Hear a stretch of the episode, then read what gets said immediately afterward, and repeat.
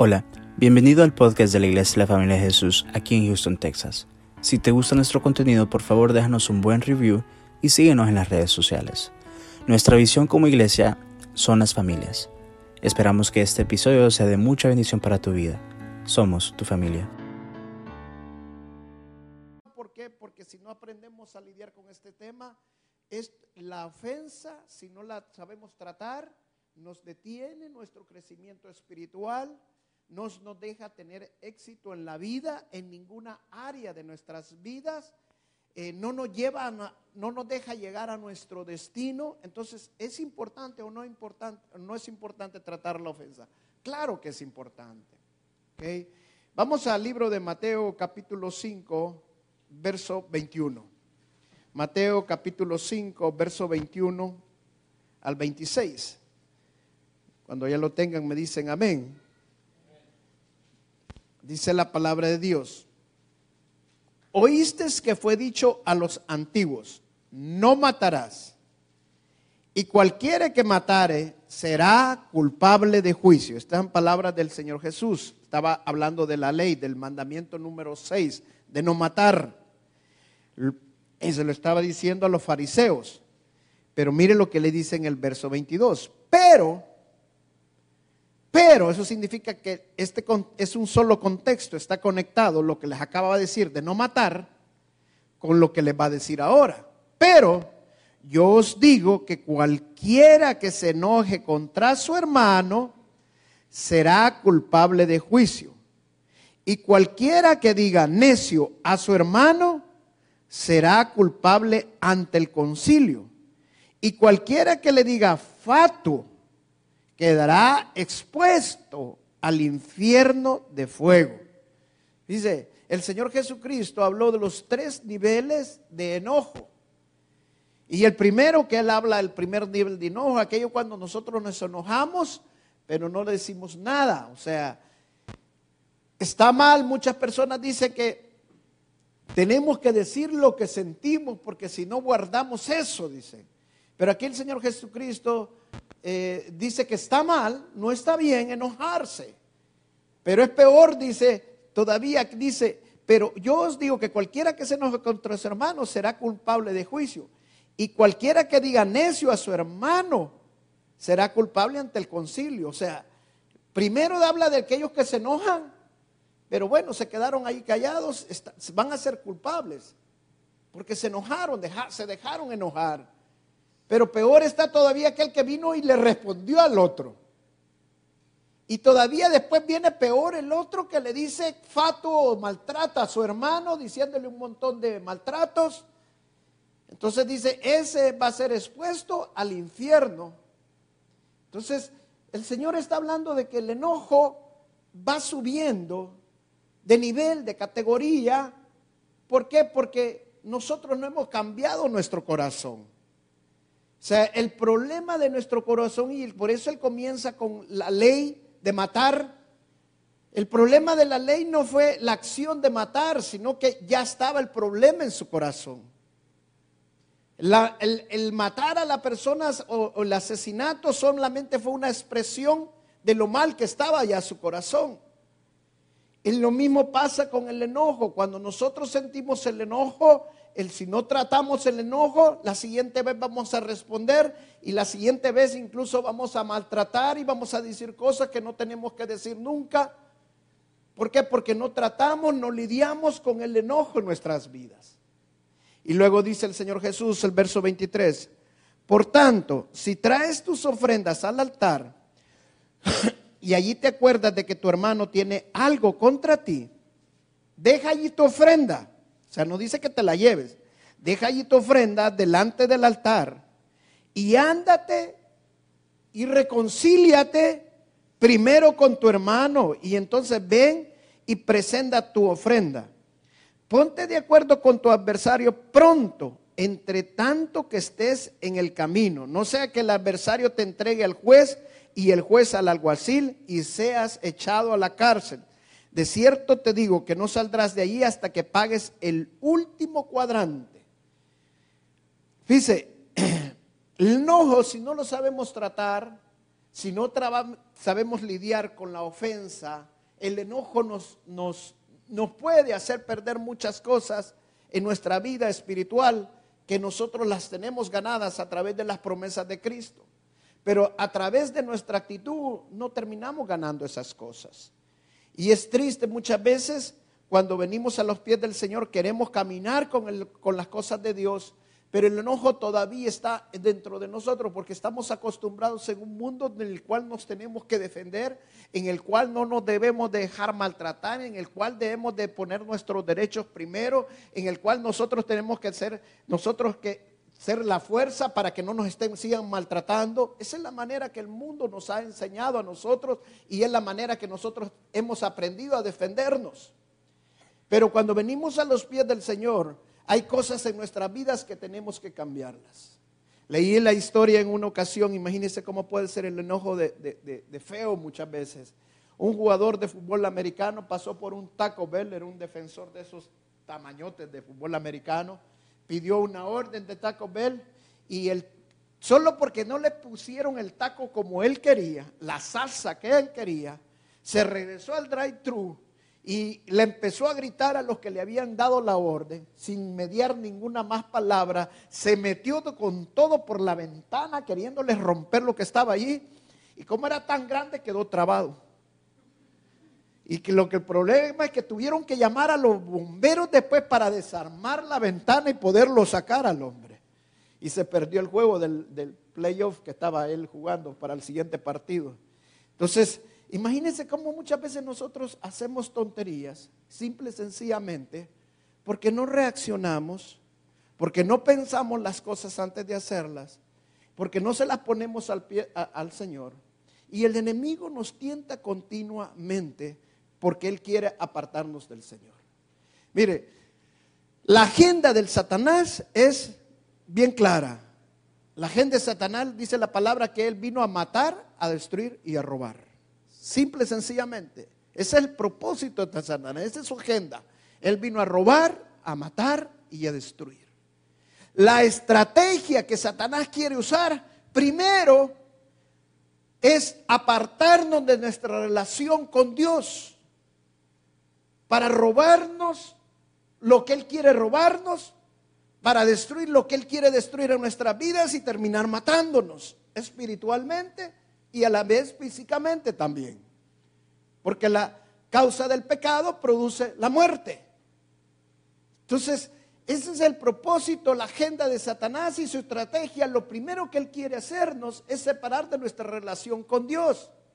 ¿Y qué es lo que cree que Satanás ocupa? La táctica que Satanás ocupa para apartar nuestra relación con Dios.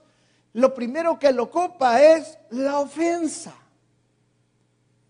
La ofensa es lo que quiere ocupar Satanás para apartarnos de nuestra relación con Dios. Por eso dice el Señor, si cuando tú vienes a dejar tu ofrenda, te das cuenta, te acuerdas que tú tienes algo contra alguien, algo que te hicieron, que ofendiste o te ofendieron, algo que no está bien en tu relación personal, deja ahí tu ofrenda a un lado, ve, reconcíliate con tu hermano, y luego ven y pone tu ofrenda y presenta tu ofrenda. ¿Por qué? Porque mientras haya eso en nuestro corazón que no nos podemos llevar con la persona que nos tenemos que llevar bien, que lo estamos viendo, que la palabra de Dios dice claramente, ¿cómo dices que me amas? A mí, a Dios, el cual no has visto, pero no puedes saber, no puedes amar a tu hermano, el cual sí ves.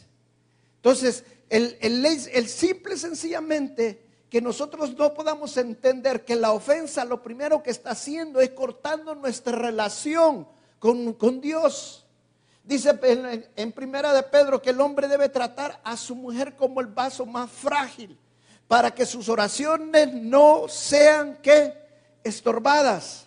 ¿Por qué? Porque si nosotros no aprendemos a tratar a nuestras esposas, las esposas son frágiles en todo el sentido de la palabra. Y si no les sabemos hablar, no sabemos comunicarnos y todo el tiempo estamos siendo toscos y hablando mal, estamos ofendiendo continuamente, estamos estorbando nuestra relación personal con Dios.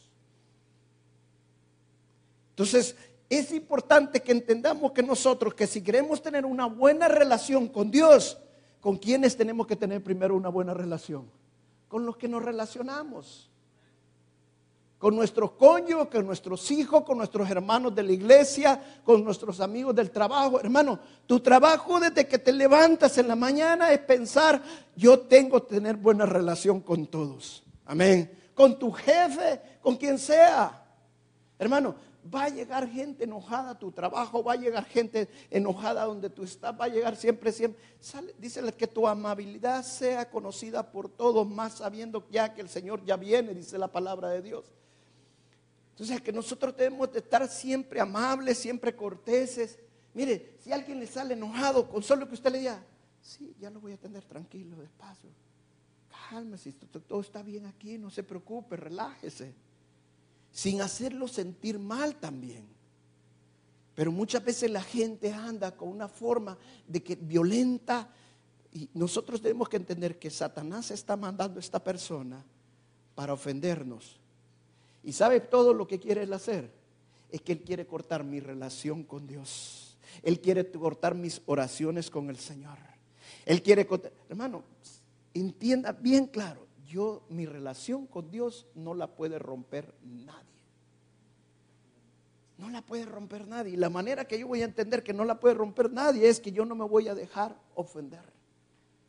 Me van a decir cosas, me van a insultar, me pueden decir muchas cosas, pero yo siempre voy a decir como mi Señor Jesucristo dijo, perdónalo Señor porque no saben lo que hace. Amén. Esa debe ser nuestra actitud. Entendamos, lo primero que Satanás quiere es cortar nuestra relación con Dios. La segunda cosa que, quiere Satanás es separarnos, dividirnos. Para eso es la ofensa. Él vino a robar, matar y destruir. Esa es su agenda. Y su estrategia Primero es cortar nuestra relación con Dios. Y segundo es dividirnos a nosotros. Mire lo que el Señor Jesucristo dijo en Marcos capítulo 3, verso 24. Van a disculpar que todavía ando un poquito con tos. Por cierto, doy la honra y la gloria a Dios que ayer nació mi otra nieta. Gloria a Dios, porque nació bien grande y bien gordita también. Marcos capítulo 3, verso 24. Mire lo que dice. Si un reino está dividido contra sí mismo, tal reino no puede que permanecer. ¿Cuál es el propósito de Satanás? Robar, matar y destruir. Pongámonos un matrimonio. Pongámonos un matrimonio. Hermano no a decir, hermano Antonio, lo voy a, discúlpeme que les tome como ejemplo. Vengan para acá los dos, por favor. Pero les voy a poner un ejemplo. Este es un matrimonio. Ok, párese aquí, hermana. Agárrense de la mano, dos. Ellos están casados, ellos se llevan bien. ¿Ok? Pero cree que nunca va a haber ofensas. ¿Ah? Tarde o temprano, el hermano le va a decir algo a la hermana. El hermano va a creer que no está ofendiendo, pero tiene sus maneritas de hablar y que a la hermana no le gustan. ¿Y esa ofensa qué va a hacer? Lo va a separar. Viene, pasa el tiempo, ellos vuelven otra vez a estar otra vez juntitos como tenían que estar. Pero viene otra vez el hermano otra vez que no sabe cómo hablar. Pero sí, sí, él cree que si está hablando bien, estoy bromeando. Entonces viene el hermano y vuelve a decir algo que no estaba bien. Y lo vuelve a qué? A separar. Y eso pasa por mucho tiempo, se separan se juntan, y se separan y se juntan. Hasta que un día viene el hermano y le dice, si me hicieras una sopita de pollo como la hace mi mamá, le dice. ¿Qué creen que le va a decir la hermana? ¿Ah? Pues trae a tu mamá que te la haga. Ahora que creen, ¿cómo el hermano se va a sentir? Ofendido porque le sacó a la mamá que de la trajera de allá. O sea, imagine, cosita y una ofensa tras otra, tras otra, tras otra, y esas ofensas van separando al matrimonio. Y una casa dividida, dice, no va a qué? A prosperar. Ahora, ¿quién creen que puso esa cizaña para que la hermana se enojara o el hermano se enojara? Satanás.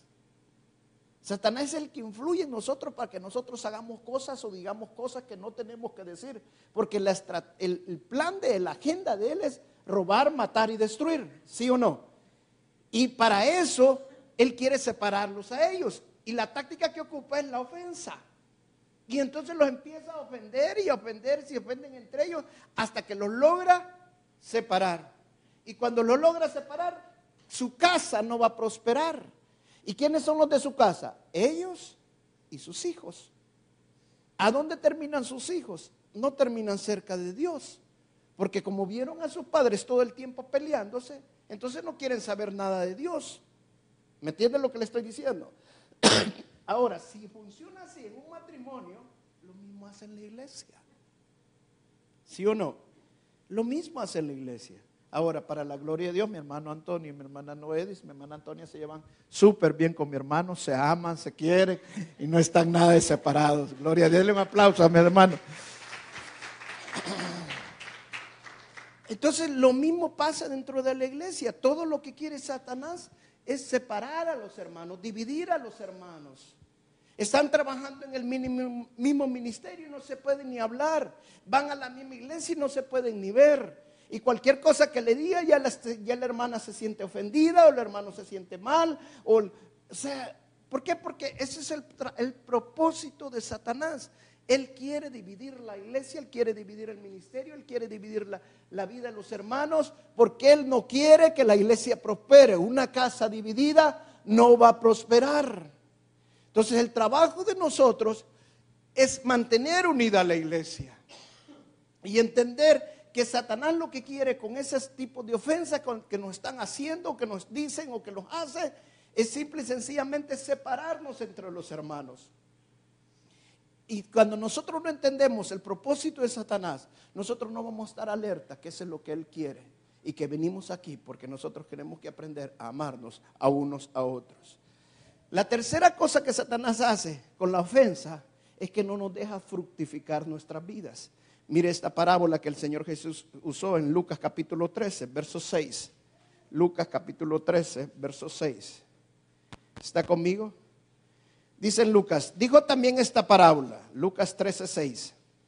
Tenía un hombre una higuera plantada en su viña y vino a buscar fruto en ella y no la halló. Y dijo al viñador, He aquí hace tres años que vengo a buscar fruto en esta higuera y no la hallo. Córtala. ¿Para qué inutiliza también la tierra? Él entonces respondiendo le dijo, Señor, déjala todavía este año hasta que yo cabe alrededor de ella y la abone y si diere fruto, bien, y si no, córtala después. Wow.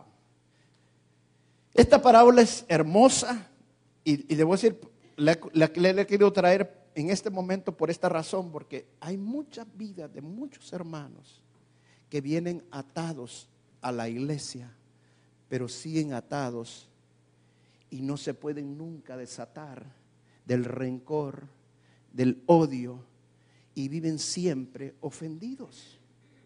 Y cualquier cosa los ofende. Y lo primero cuando se enojan, se enojan con la iglesia, o se enojan con el pastor, o se enojan con, el ministerio, cualquier cosa que les pasa, yo ya no voy más a esa iglesia, les pasó, les cayó una lluvia y a la iglesia le echaron la culpa, les pasó una llanta que les cayó el pacho y el pastor no les habló en el momento que se les apachó la llanta y ese pastor no me quiere. viven, siempre, siempre viven ofendidos. Ahora, miren, miren lo que dice esta parábola que el, dueño de la, viña venía todos los años y buscaba fruto en la higuera y nunca encontraba fruto. Ahora, pero tome en cuenta esto, dice que todas las demás plantas sí tenían frutos, menos una. Estaban plantadas en la misma tierra, pero las demás sí daban frutos, la esa no daba fruto. Y cuando le dice al que cuidaba la viña, le dice, ¿Qué pasa con esta higuera? Le dijo, porque esta higuera no da fruto, está, está en la misma tierra de las demás, las demás sin dan frutos y esta no da fruto. Y el otro le pide, el que cuida la viña le dice, por favor, déjame un año más, un año más de abonarla, de cuidarla. Y si no da fruto, entonces haz lo que quieras. Ok, te voy a dejar un año más. Pero si un año más no, no mejora, entonces la cortas. Eso está hablando de nuestra vida espiritual. Hermanos, si nosotros venimos a la iglesia es porque tenemos que cambiar muchas actitudes en nuestras vidas.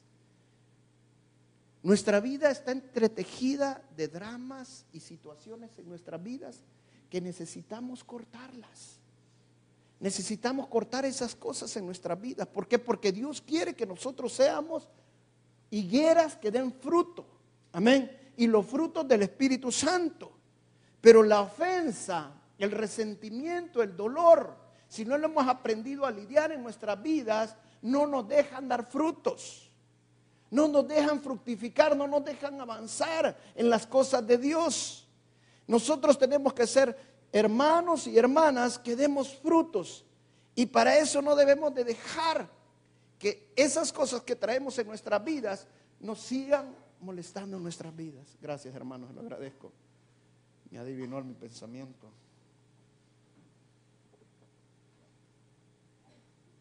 Si nosotros antes respondíamos cualquier cosa, inmediatamente respondíamos violentamente, hermano, ya no podemos hacerlo así. Tiene que haber cambio en nuestras vidas. Si cualquier cosa que nos decían nos dañaba y nos sentíamos que como que nos habían y, todo le, hermano, ya no podemos ser así. Ahora nosotros somos hijos de Dios.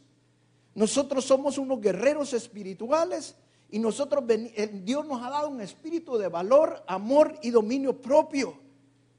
Entonces en nuestra vida debe que haber cambios en nuestras vidas para ayudar también a los otros hermanos. Amén. Entonces, él vino a robar, a matar y a destruir. Y ese es el propósito de Satanás. Y la estrategia de él es que él no quiere que nosotros demos fruto y para eso él ocupa la ofensa. Y la última cosa que él hace, y, mira esto bien hermano, lo voy a usar del libro de Ageo capítulo 1, verso 6. La ofensa no nos deja prosperar no solamente en los frutos, en nada. Mira lo que dice Ageo capítulo 1, verso 6. Sembráis mucho y recogéis poco. Coméis y no os saciáis. Bebéis y no quedáis satisfecho. Os vestís y no os calentáis. Y el que trabaja a jornal recibe, recibe su jornal en saco roto. Mire lo que dice el verso 7. Así ha dicho Jehová de los ejércitos meditad sobre vuestros caminos. O sea, hay veces que nosotros estamos haciendo y haciendo, trabajamos para el Señor, obramos para el Señor, trabajamos afuera, pero nosotros no vemos prosperidad en nada. ¿Por qué? Porque todo se fuera como fuera un saco roto. ¿Sabe por qué? Dice la palabra, meditar en nuestros caminos. Pensá bien lo que estás haciendo. Estás siempre teniendo rencores dentro de tu corazón. Dejaste ya lo que tenías por, dentro de ti. Hermano, nuestro, lo más importante para nosotros es nuestro corazón. Amén. Entonces necesitamos de cambiar nuestra vida, necesitamos dejar eso que nos está poniendo mal y ponérselo al Señor. Si todavía nosotros somos muy sensibles a cualquier comentario, a cualquier cosa que nos dicen, es porque hay algo malo dentro de nosotros. Tenemos que aprender a cambiar esas cosas. Medita en tu camino. Amén. Medita en tu camino. Siempre va a haber gente que nos diga cosas. Siempre va a haber gente que nos va a estar ofendiendo. Hermano, amémoslo. Mira, te voy a dejar con esto. El antídoto contra la ofensa. Y, no se, y llévense estos versos, por favor. Mire lo que dice primero, primera de Corintios, capítulo 13, verso 4. Mire lo que dice. El amor es sufrido, es benigno. El amor no tiene envidia. El amor no es cantaccioso, no se envanece, no hace nada indebido, no busca lo suyo, no se irrita, no guarda rencor, no se goza de la injusticia, mas se goza de la verdad. Todo lo sufre, todo lo cree, todo lo espera, todo lo soporta. Hermano, el mejor antídoto contra el enojo es el amor. No se irrita. Pero no, el problema es nosotros queremos que la gente nos ame para nosotros también dar amor. Y eso no dice la palabra.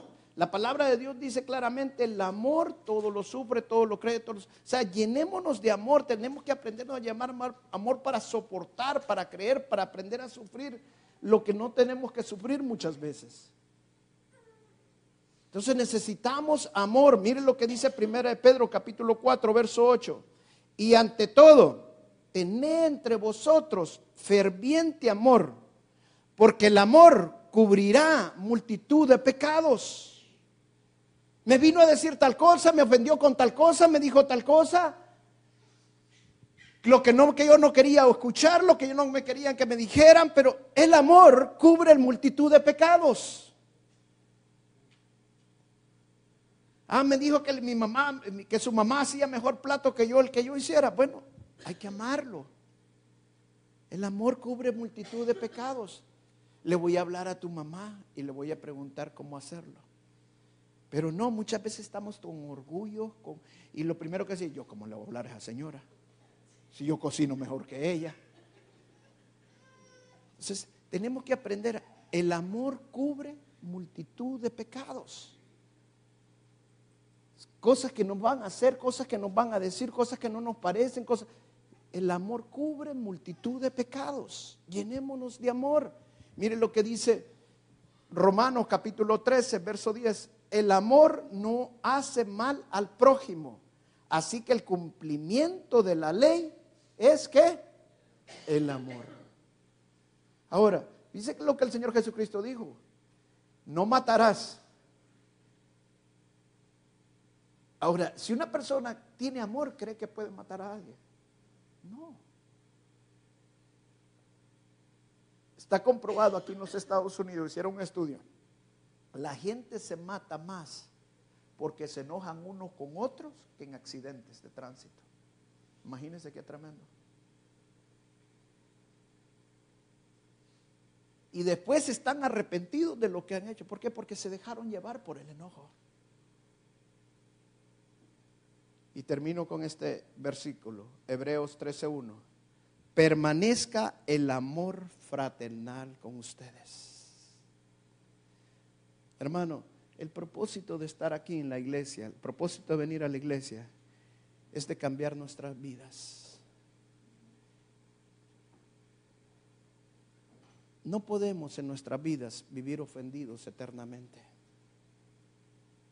Nos van a ofender. Hermana, si no te han ofendido, te van a ofender. Hermano, si no te han ofendido, te van a ofender. No podemos vivir ofendidos mal. Mire, hay gente que ha perdido trabajo simple y sencillamente por, un mente, por una mala reacción en sus vidas, una mala actitud en sus vidas. ¿Por qué no nos llenamos de amor? Para, cuando tú te empiezas a llenar de, amor, tú empiezas a entender a los otros. Tú empiezas a tener otra perspectiva de cómo la gente ve las cosas. Y el amor cubre multitud de pecados. Los matrimonios se separan simple y sencillamente porque no se llenaron de amor. Si hubiera habido amor, si hubieran podido lidiar un montón de cosas en sus vidas. Yo sé que hay personas más difíciles que otras, pero escucha bien esto que te voy a decir, hermano. Para Dios no hay nada imposible. Y el amor de Dios, todo, todo dice, lo puede. Amén. Llenémonos de amor. Y te vas a, vas a ver cómo tu vida va a cambiar. Y cuando tú tienes amor, vas a recibir amor. La única manera, no hay otra manera que yo te puedo decir que vas a poder manejar la ofensa es a través del amor. Amén. No hay otra manera. Dile al Señor esta noche, Señor, yo quiero cambiar. Yo quiero tener tu amor, Señor. Llenarme del amor. Amor para entender a mi hermano. Amor para entender a mi hermana. Necesito cambiar. Necesito tener ese amor, Señor. Para no sentirme ofendido. Porque si no, no voy a producir los frutos que tengo que producir. No voy a prosperar lo que necesito prosperar. Y sobre todo, mi relación contigo, Señor, va a ser cortada. Dice la palabra que ante todo nosotros debemos de cuidar nuestra relación primero con Dios, ¿sí o no? Porque dice, primero busca primero el reino de los dioses y su justicia y todo lo demás vendrá por añadidura. Amén. Así es que llenémonos de amor y pidámosle al Señor que nos dé ese amor para poder soportar la ofensa. Amén. Y la próxima vez que te enojes, no la agarres con la iglesia ni con el pastor. ¿Estamos? Vamos a pararnos y vamos a orar. Pasen los músicos, por favor. Sentí de parte del Señor esta enseñanza cuando estaba orando. Y una de las cosas que el Señor me ponía es, lo que no deja que mi iglesia prospere es que no hay amor. Y no hay amor porque son muy sensibles. No han cambiado en muchas cosas de sus vidas. Y fácilmente se dejan ofender. Y Satanás los está dividiendo. Necesitan estar más unidos. Necesitan estar más juntos. Como iglesia, como matrimonios, como familia. ¿Cuántos quieren ver el, la mano de Dios en sus vidas y ser prosperados en todo. Cierra tus ojos y vamos a cantarle esta, esta noche. Cántale al Señor esta noche.